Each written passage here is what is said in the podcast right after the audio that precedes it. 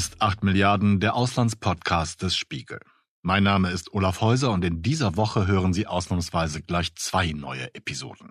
In einer Sonderfolge, vielleicht haben Sie die schon in Ihrer Podcast-App gesehen, können Sie das exklusive Interview meiner Kollegen aus dem Auslandsressort mit drei ExpertInnen hören, die analysieren, was Wladimir Putin mit dem Truppenaufmarsch an der ukrainischen Grenze überhaupt vorhat. Eine Sonderfolge deshalb, weil dort das Interview in voller Länge und in englischer Sprache zu hören ist. Auch jetzt und hier geht es um die Ukraine-Krise. Allerdings nicht darum, was Putin plant, sondern darum, was der Westen und insbesondere die EU und Deutschland tun können, um einen Krieg in Europa zu verhindern. Die EU sitzt in den Beratungen über Krieg und Frieden in der Ukraine am Katzentisch, weil die Gespräche nur noch zwischen den USA und Russland geführt werden. So hart und so prägnant hat es der ehemalige Außenminister Sigmar Gabriel kürzlich formuliert. Deshalb fragen wir uns in dieser Folge, warum das eigentlich so ist, wenn es doch um Krieg oder Frieden in Europa geht. Und wir Europäer uns doch inzwischen gerne so sehen, dass wir der Obhut schützender Supermächte entwachsen sind. Also anders als zu Zeiten des Kalten Krieges. Gabriels langjähriger Parteigenosse Olaf Scholz, das klingt in diesem Zusammenhang seltsam, aber so nennt man sich halt bei der SPD, ist nun Kanzler eines Landes, von dem Führung in Europa erwartet wird. Bisher klingt er hinsichtlich der Krise in der nächsten Nachbarschaft so.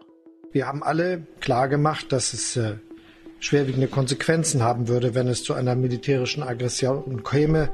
Und darüber sind wir uns auch einig. Natürlich geht es jetzt darum, genau das zu verhindern. Und deshalb ist es auch sehr wichtig, dass wir jetzt sehr viele Gesprächsformate erkennen, in denen zwischen den USA und Russland und deshalb geht es im Gespräch mit meinem Kollegen Ralf Neukirch in Brüssel und Maximilian Popp in Berlin auch darum, inwiefern die deutsche Haltung ein entscheidender Faktor für die Lösung des Ukraine-Konfliktes ist. Wie wahrscheinlich ist für euch momentan, wir haben Mittwoch ein Krieg in Europa. Ja, das ist sehr nett, dass du mir da den Vortritt überlässt, Max. Du kennst äh, mich als äh, Gentleman, lieber Ralf. Und bei den ja, großen Fragen bist du natürlich Dank. immer der erste Ansprechpartner. Ich weiß es, weiß es sehr zu schätzen. Ich liege ja mit meinen Prognosen traditionell immer ziemlich daneben. Von daher ähm, zögere ich auch. Ich kann jetzt da keine, keine Prozentzahlen nennen und ich bin auch nicht klüger als die Leute in den Hauptstädten und ähm, da in den Regierungen sitzen. Und wenn man ehrlich ist, glaube ich, weiß es im Moment vermutlich Wladimir Putin und sonst nur sehr wenige, wenn nicht möglicherweise sogar niemand. Also das Gefühl, das man hat, ist natürlich schon, dass Putin diesen ganzen Aufwand, den er da im Moment betreibt, nicht nur betreibt, um ähm, irgendwelche Konzessionen vom Westen herauszuschlagen, die er vermutlich sowieso nicht äh, bekommen wird. Also mein Gefühl ist, es ist ihm durchaus ernst mit dem, was er da gerade macht. Und ob der Westen noch eine Chance hat, ihn davon abzuhalten, ich hoffe das sehr, aber ich weiß es nicht. Mein Gefühl ist nur, so wie der Westen es im Moment anstellt, äh, verringern wir die Chancen eher, als dass wir sie erhöhen. Ich würde mich da Ralf anschließen. Meine Kollegin Britta Sandberg und ich ähm, hatten diese Woche Jens Stoltenberg, den NATO-Generalsekretär, äh, für ein Interview getroffen. Und da war die Stimmung doch auch sehr, sehr pessimistisch. Was man sagen kann, ist, unsere Einflussmöglichkeiten, sprich die Einflussmöglichkeiten des Westens, sind relativ begrenzt.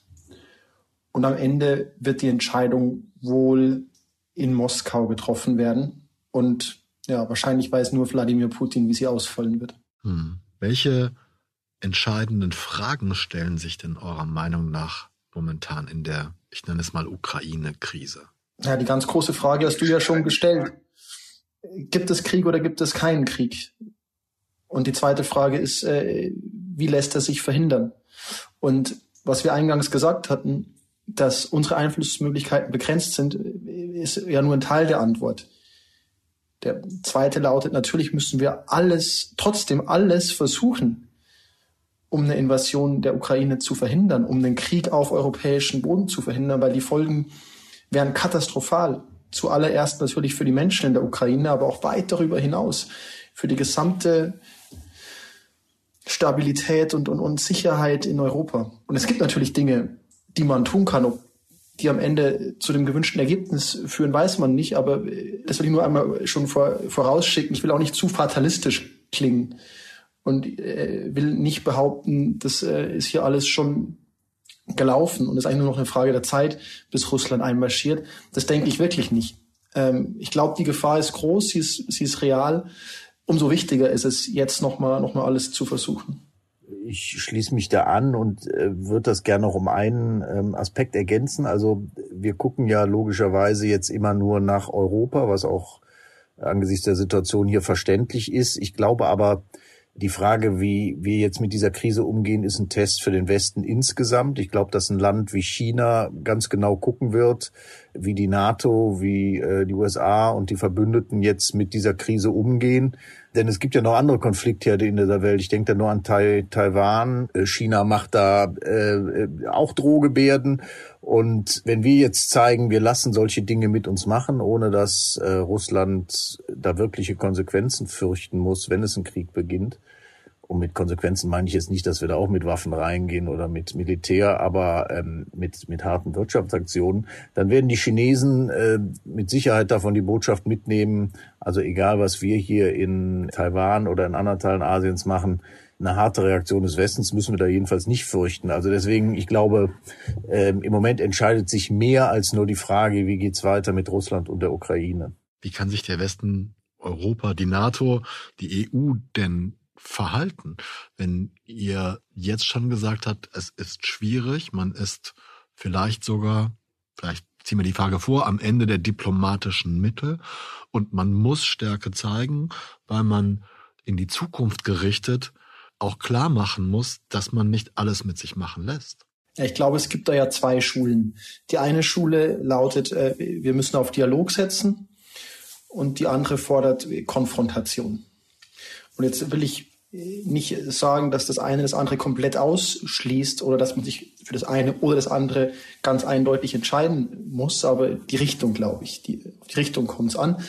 Und also gerade in der deutschen Außenpolitik oder in der europäischen Außenpolitik herrscht ja die Überzeugung vor, dass Dialog der richtige Weg ist, dass man Putin entgegenkommen muss, dass man Putin verstehen muss, auf ihn eingehen und versuchen, ihn so einzuhegen.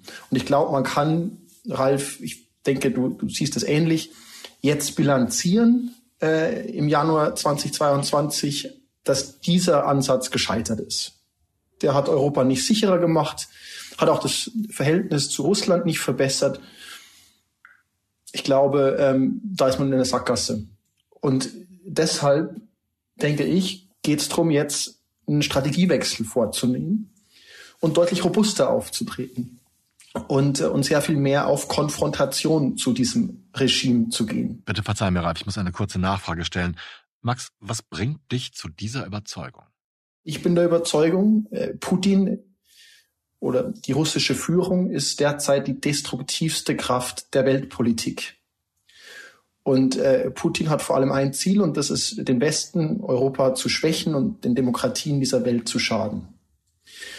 Und so muss man die Sache angehen und da darf man sich auch keine Illusionen machen und deswegen muss man ihn auf allen Ebenen stellen. Und das bedeutet wirtschaftliche Konfrontation, das bedeutet diplomatische Konfrontation und das bedeutet im Fall der Ukraine indirekt auch militärische Konfrontation. Soll heißen, ja, ich glaube, man muss Waffen, Defensivwaffen an die Ukraine liefern, weil ich der Überzeugung bin, dass letztlich nur Abschreckung zum Ziel führt. Der Preis für eine Invasion der Ukraine muss so hoch sein, dass Putin ihn nicht zu zahlen bereit ist. Und darum wird es in den nächsten Tagen gehen, eben diesen Preis in die Höhe zu treiben. Zusammengefasst finde ich, der Dialog hat wenig gebracht und jetzt, jetzt muss es um, um Konfrontation gehen. Ich sehe es im Prinzip ähnlich. Ich würde jetzt allein schon aus taktischen Gründen, aber auch, weil ich glaube, dass es richtig ist, das Dialogangebot weiter aufrechterhalten. Also klar müssen wir weiter mit Russland reden und ich finde es auch richtig, dass man jetzt sagt, dass die NATO sagt, dass der Westen sagt, wir versuchen es jetzt doch mal. Das hat Emmanuel Macron ja heute auch in seiner Rede vor dem Europäischen Parlament gemacht. Es gibt ja auch durchaus Punkte, wo man möglicherweise mit den Russen zu einigen kommen kann. Das ist jetzt nicht unbedingt die Ukraine, aber das ist zum Beispiel die Frage, ob man neue Rüstungskontrollabkommen für Europa schließt. Es lohnt sich sicherlich, da auszuloten, ob es da Interessenübereinstimmungen gibt, wobei man auch natürlich da sagen muss, dass Putin damit angefangen hat, mit der Stationierung von Mittelstreckenraketen diese, diese Abkommen, die existierenden, äh, zu zerstören. Aber ich würde sagen, äh, es ist schon richtig, den Russen das Gefühl zu geben, die Tür zum Dialog steht offen, aber wenn ihr euch so verhaltet, wie ihr euch im Moment verhaltet, dann werden wir mit Härte reagieren und zwar in der Form, in der äh, Max das gerade beschrieben hat.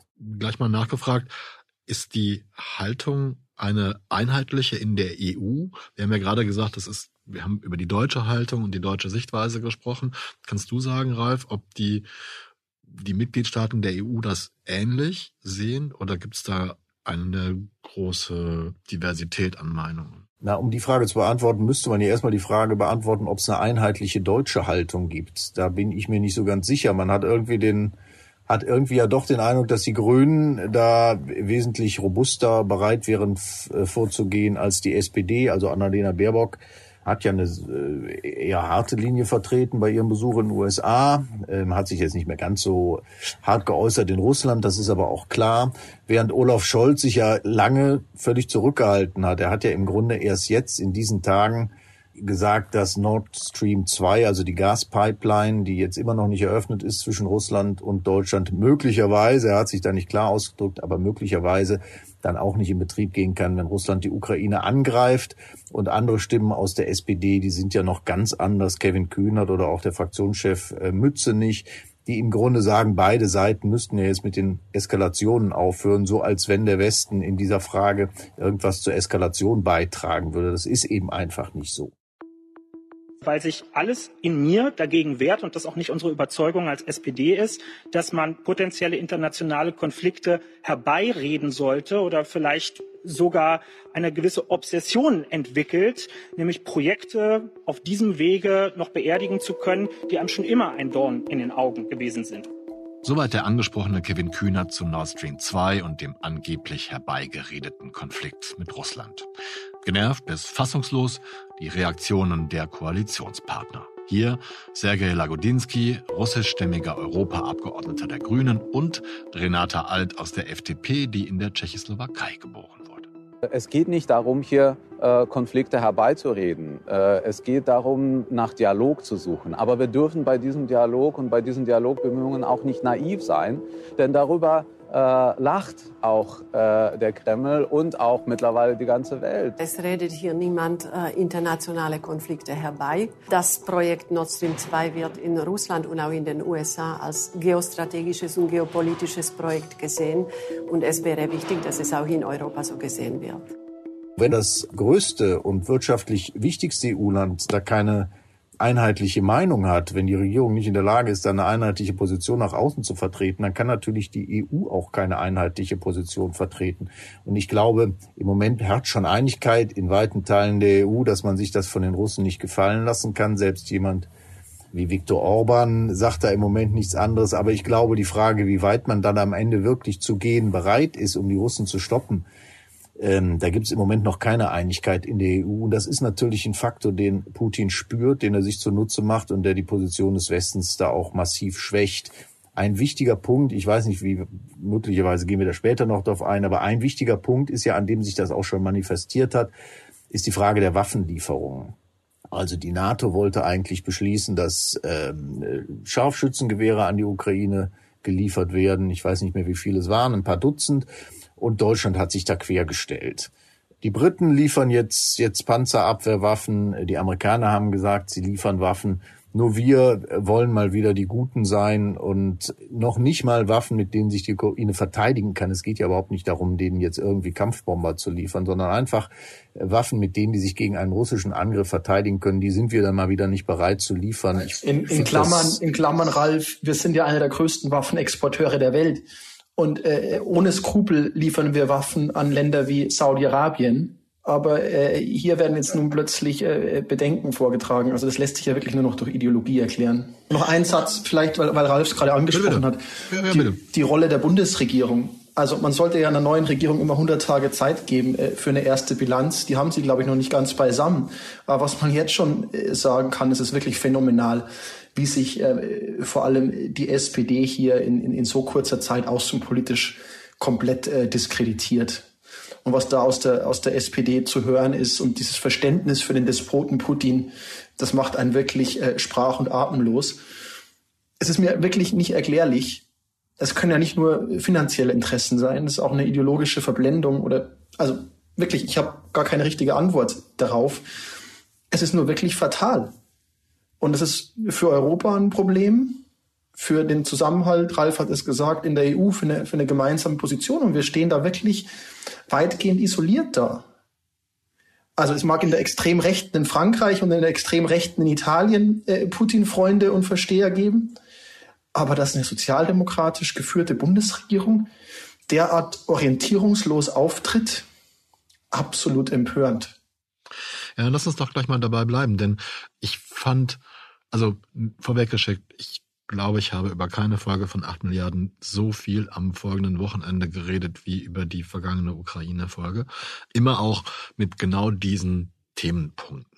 Und ich fand es ganz erhellend, dass wir kurz nach dem Wochenende, glaube ich, einen Artikel auf der Seite hatten, der sagte, dass die meisten Deutschen, ich hoffe, ich gebe es richtig wieder, Putin fürchten, aber genauso viele keine Konfrontation mit ihm wollen. Und genau das habe ich in meinen Gesprächen wahrgenommen. Ich weiß gar nicht, ob es ideologisch ist. Vielleicht ist es einfach nur, diese Kriegsgefahr ist mir zu nah und dieser Typ ist mir zu gefährlich.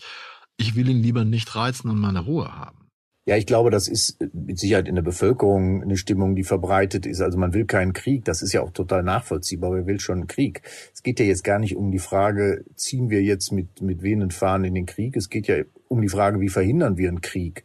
Und da glaube ich, ist es eben, also der, der deutsche Irrtum ist ja immer zu denken, diese ganzen Dinge, die so uns aus, aus guten Gründen lieb und teuer sind, zum Beispiel so eine regelbasierte Ordnung, wie wir sie in, in Europa haben, die könne man aus einer Position der Schwäche heraus ähm, aufrechterhalten. Das stimmt natürlich nicht. Solche regelbasierten Ordnungen, die gehen nur aus einer po Position der Stärke raus, kann man die errichten.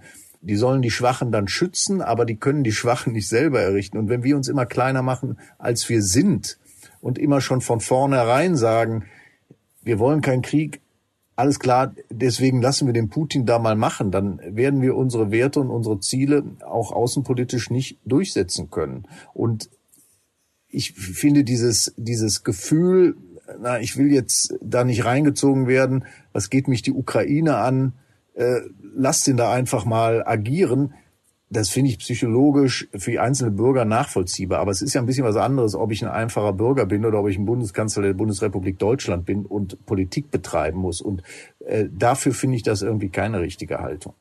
Ganz genau. Und eben weil wir diesen Krieg vermeiden wollen, weil wir diesen Krieg noch verhindern wollen, weil niemand einen Krieg mit Russland will, ist es so wichtig, jetzt die richtigen Schlüsse zu ziehen und eben auf Abschreckung zu setzen und zu versuchen, durch ein robustes Auftreten diesen bewaffneten Konflikt noch zu verhindern.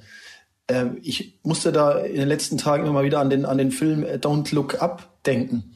Also nur weil man nicht hinzieht, geht die Gefahr ja nicht weg.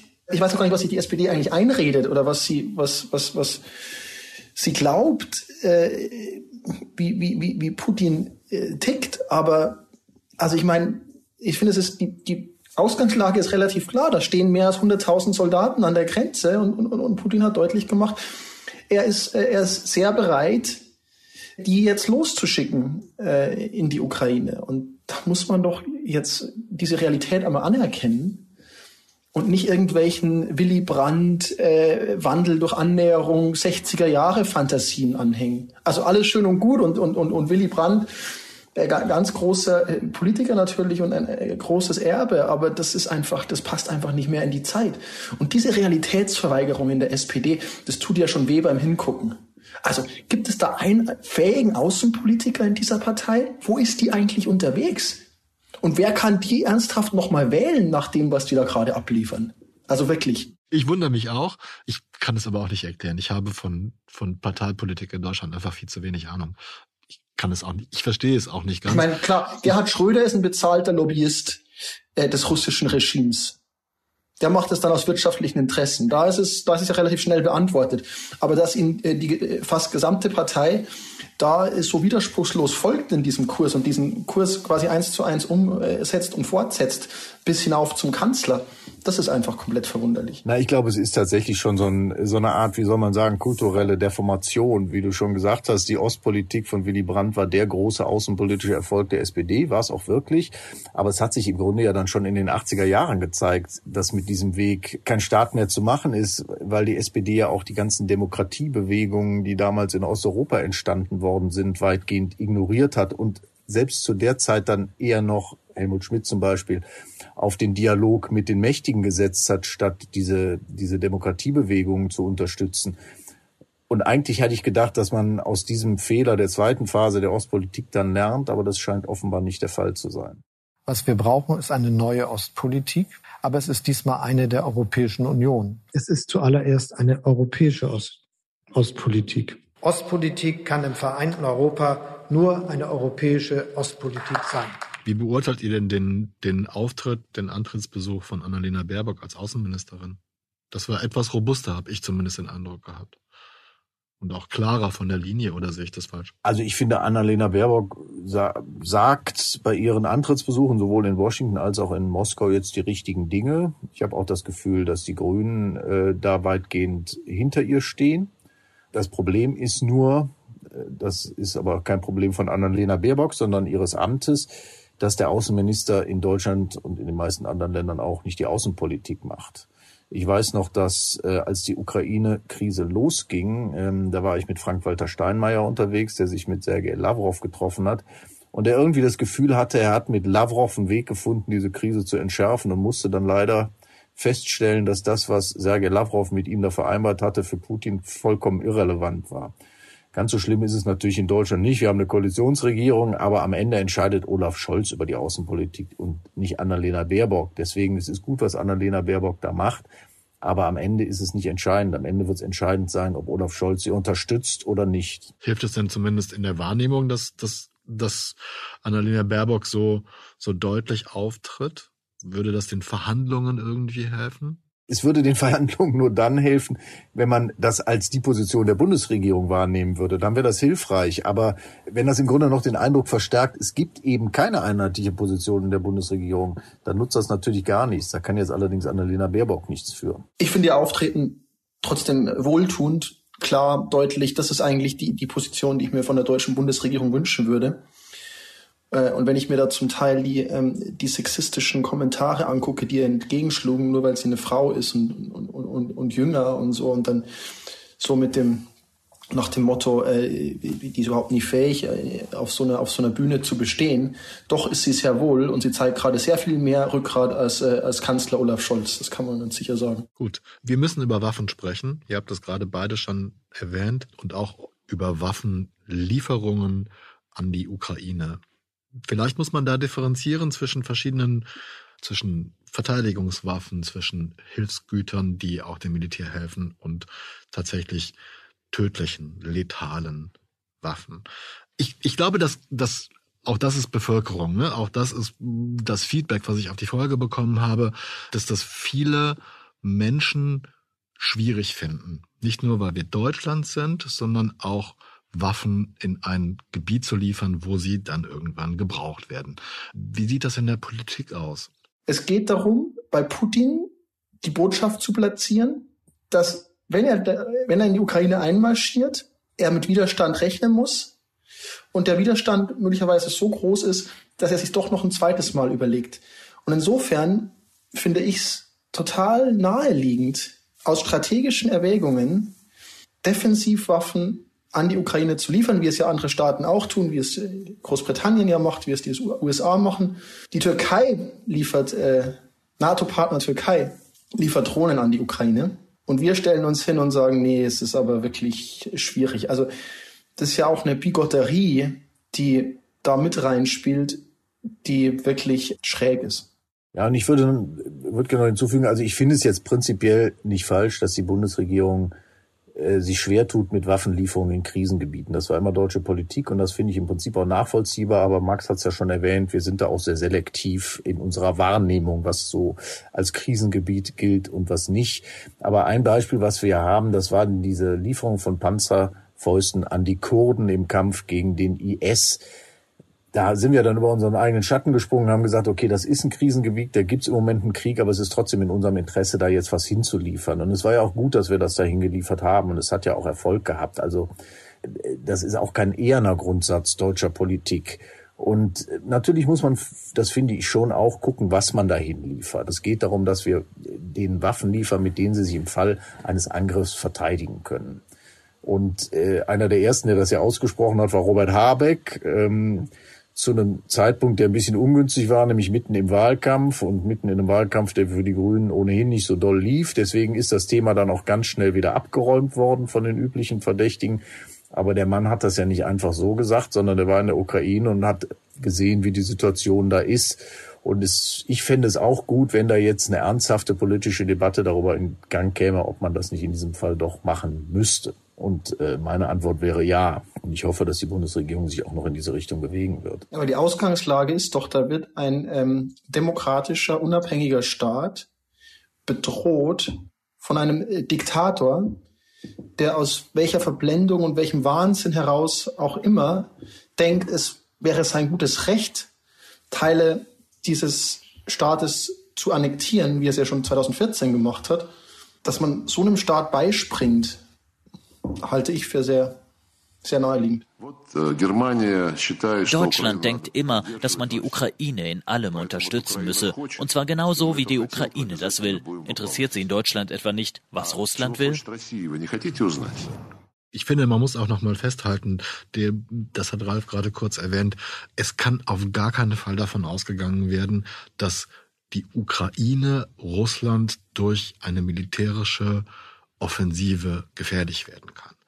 Das schwingt immer in der russischen Argumentation so mit und ich glaube, viele Leute differenzieren das nicht. Ich finde, das ist albern, wenn man sich, wenn man so argumentiert und deswegen bin ich völlig bei euch. Ich könnte mir aber vorstellen, dass, dass man so etwas im Europäischen Verbund entscheiden muss und dass es da dann auch wieder auf einen schwierig darzustellenden Konsens in der EU ankommt oder liege ich da rechtlich, europarechtlich falsch? Also die, das ist erstmal äh, Hoheit der Staaten zu entscheiden, ob sie Waffen liefern oder nicht. Also das können wir auch ohne Frankreich machen beispielsweise. Gut, Großbritannien ist jetzt nicht mehr Mitglied ähm, der EU, aber die haben das ja auch äh, autonom entschieden und das würde also äh, rechtlich gibt es da äh, wenig Hürden. Das ist halt eine, eine grundsätzliche politische Erwägung. Aber nochmal zu dem, was du, was du davor gesagt hast. Also ich finde, da muss man echt, das ist ja wirklich wieder eine klassische russische Desinformationskampagne. Wie es Putin an so vielen Orten der Welt in den letzten Jahren immer wieder getan hat.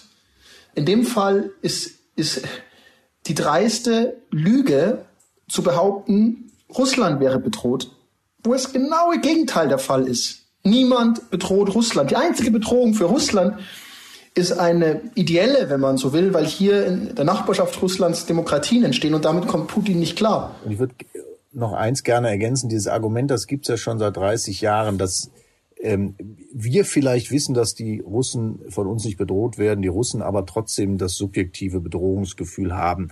Ich fand zu Beginn der NATO-Osterweiterung konnte man über diese Frage tatsächlich noch diskutieren. Ähm, also da hätte man sicherlich, glaube ich, äh, klüger vorgehen können, als man damals vorgegangen ist. Aber wir haben natürlich jetzt eine völlig andere Situation. Ähm, erstens mal gab es einen völkerrechtlichen Vertrag, der die Unabhängigkeit der Ukraine garantiert hat, die dafür ja auch ihre Atomwaffen aufgegeben haben. Und ähm, Putin fühlte sich in dem Moment von der Ukraine bedroht, in dem die Ukraine drohte, demokratisch zu werden. Das war der Punkt, an dem Putin eingegriffen hat. Und das ist der Punkt, an dem er sich immer bedroht fühlt. Auch in Weißrussland, auch in Kasachstan. Sobald in einem Land äh, demokratischer Unmut geäußert wird und sobald der Autokrat, der da gerade an der Macht ist, in Gefahr gerät, fühlt sich Putin bedroht. Also er fühlt sich nicht bedroht durch den Westen, der da möglicherweise militärisch eingreifen will. Er fühlt sich bedroht durch die Idee der Demokratie, die da möglicherweise an seinen Außengrenzen Fuß fasst. Ich glaube, das kann man gar nicht oft genug sagen, dass das die eigentliche Bedrohung für Putin ist. Und das ist natürlich eine Bedrohung, die kann man jetzt von unserer Seite nicht wirklich ernst nehmen. Absolut. Das muss man, ich finde auch, ich finde, das ist der entscheidende Punkt, über den wir hier reden. Putin ist einer der ganz großen Feinde der Demokratie auf dieser Welt. Und er hat in seinem Land einfach den Despotismus durchexerziert.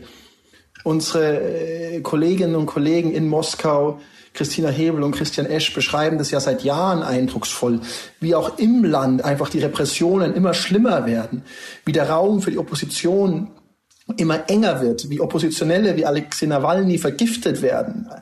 Also es ist ja, es ist ja wirklich einfach ein, ein, ein mörderisches Regime, das der ehemalige KGB-Offizier Putin da errichtet hat. Dann lässt man sich allerdings schon so ein bisschen auf ein zynisches Pokerspiel mit Putin ein, um zu, um rauszukriegen, welcher Preis ihm zu hoch ist und welcher Preis uns zu hoch ist, oder?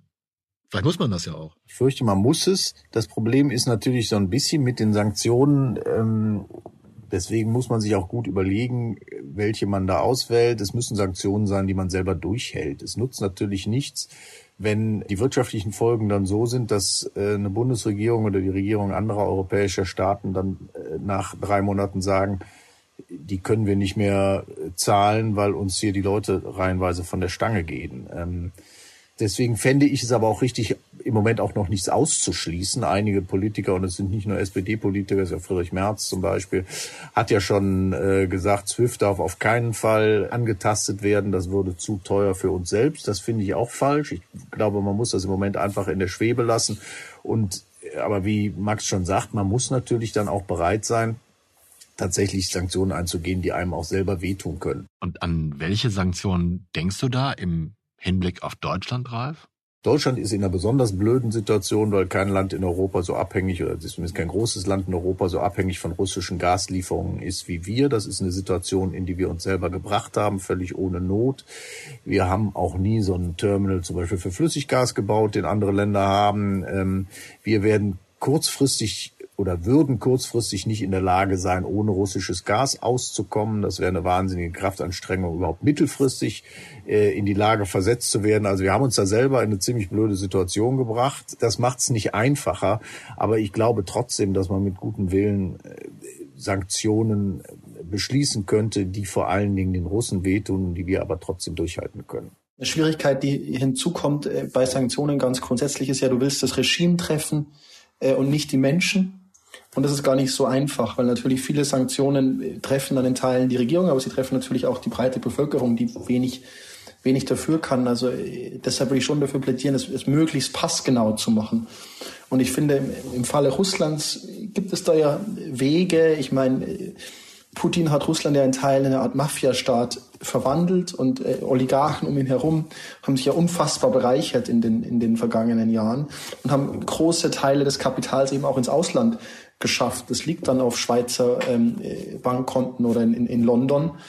Und irgendwie daran zu gehen, an Putins Umfeld ranzugehen, die Oligarchen spüren zu lassen, dass dieses System auch ihnen letztlich schadet. Das fände ich den besten Ansatz. Auch da ist es nicht einfach. Man hat es ja auch versucht nach der Annexion der Krim. Die russische Wirtschaft sich dann relativ schnell auch auf diese äh, Sanktion eingestellt. Aber es Putin und seinen Leuten so unangenehm wie möglich zu machen, das muss das Ziel sein. Advocatus Diaboli, ihr habt schon ein paar Mal die Annexion der Krim angesprochen. Ich habe hier die Frage stehen, was kann der Westen, die EU, die NATO besser machen als nach der russischen Annexion der Krim 2014, wenn Putin tatsächlich versucht, Teile der Ukraine zu erobern? Müsst ihr nicht mal. Sehr, ist, ja, es, ist eine, es ist eine sehr gute Frage, auf die ich jetzt keine gute Antwort habe. Die äh, Antwort, die mir einfiele, wäre zu sagen, was wir besser machen können, ist genau jetzt, also vor der Invasion, nämlich klarer machen, was die Folgen sein könnten ähm, und b möglicherweise dann auch äh, gezieltere Sanktionen und bessere Sanktionen ähm, beschließen, als wir damals beschlossen haben. Aber das ist eine, eine schwierige Frage und eine sehr berechtigte Frage und ähm, eine super Antwort habe ich dann nicht drauf. Nee, ich, ich auch nicht leider. Also wir bauen jetzt eine Drohkulisse auf und wir, wir, wir haben hier eine Palette von Möglichkeiten, haben wir darüber gesprochen, Sanktionen etc. Und natürlich müssen wir uns dann im Zweifel daran halten. Also wenn wir jetzt sagen, äh, Nord Stream 2 ist Geschichte, äh, wenn Russland äh, einmarschieren sollte, ja klar, dann, dann, dann muss man da aber auch konsequent sein.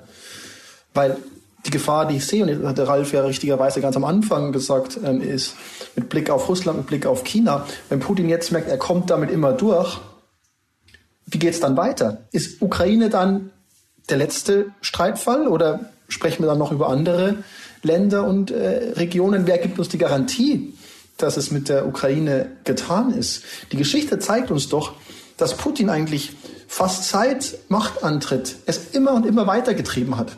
Ich erinnere mich, als er den Oligarchen Khodorkovsky, den damals reichsten Mann äh, Russlands, hat verhaftet. Das haben alle gesagt, es wird nie passieren, weil Khodorkovsky ist so gut vernetzt im Westen, seine Freunde im Westen kommen ihm im Zweifel zu Hilfe. Nichts ist passiert. Und die Lehre, die Putin gezogen hat, war, wenn es hart auf hart kommt, knickt der, knickt der Westen ein. Und man würde damit eben auch jetzt wieder eine gefährliche Botschaft aussenden, dass wir uns vielleicht empören, dass wir, bevor es zur Invasion kommt, irgendwie alle möglichen Konsequenzen androhen und es am Ende, und so war es ja auch bei der Krim, dann doch mehr oder weniger hinnehmen. Und da gehen wir echt, da begeben wir uns echt auf einen gefährlichen Weg. Auch nach einer weiteren Woche und zum Zeitpunkt der Veröffentlichung dieser Folge am Freitagabend hat der Frieden in Europa gehalten. Und Russlands Streitkräfte haben die Grenze zur Ukraine nicht überschritten. Ich finde, das ist eine wirklich gute Nachricht. Der Konflikt allerdings bleibt hochgefährlich und wie viele Facetten dieser Konflikt besitzt, das sieht man schon daran, dass wir inzwischen gleich drei Folgen dazu bei 8 Milliarden veröffentlicht haben. Falls Sie sich fragen, was Putin eigentlich vorhat, nicht nur in der Ukraine und Europa, sondern was der inzwischen 69-jährige Staatschef noch erreichen möchte, dann empfehle ich Ihnen die klugen Ausführungen der ExpertInnen in unserer Interview-Sonderfolge in englischer Sprache, die wir kurz vor dieser Episode veröffentlicht haben. Darin erfahren Sie auch, warum viele Experten nicht davon ausgehen, dass Putin in die Ukraine einmarschieren will – und warum die größte Gefahr darin besteht, dass dieser Fall durch ein Versehen ausgelöst wird, welches Putin nur die eine Alternative lässt, seine Drohung wahrzumachen. Das war 8 Milliarden der Auslandspodcast des Spiegel.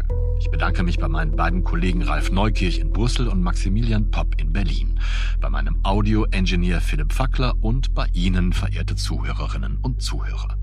Alle Folgen von 8 Milliarden und alle Folgen aller anderen Spiegel-Podcasts finden Sie in der Audiothek auf spiegel.de. Und alle Zuschriften auf die Adresse 8.milliarden.spiegel.de werde ich beantworten. Egal, ob es sich um Kritik, Anregungen, Themenvorschläge oder Lob handelt. Bleiben Sie tapfer und gesund, bis wir uns in einer Woche wieder hören. Ich verbleibe bis dahin Ihr Olaf Häuser.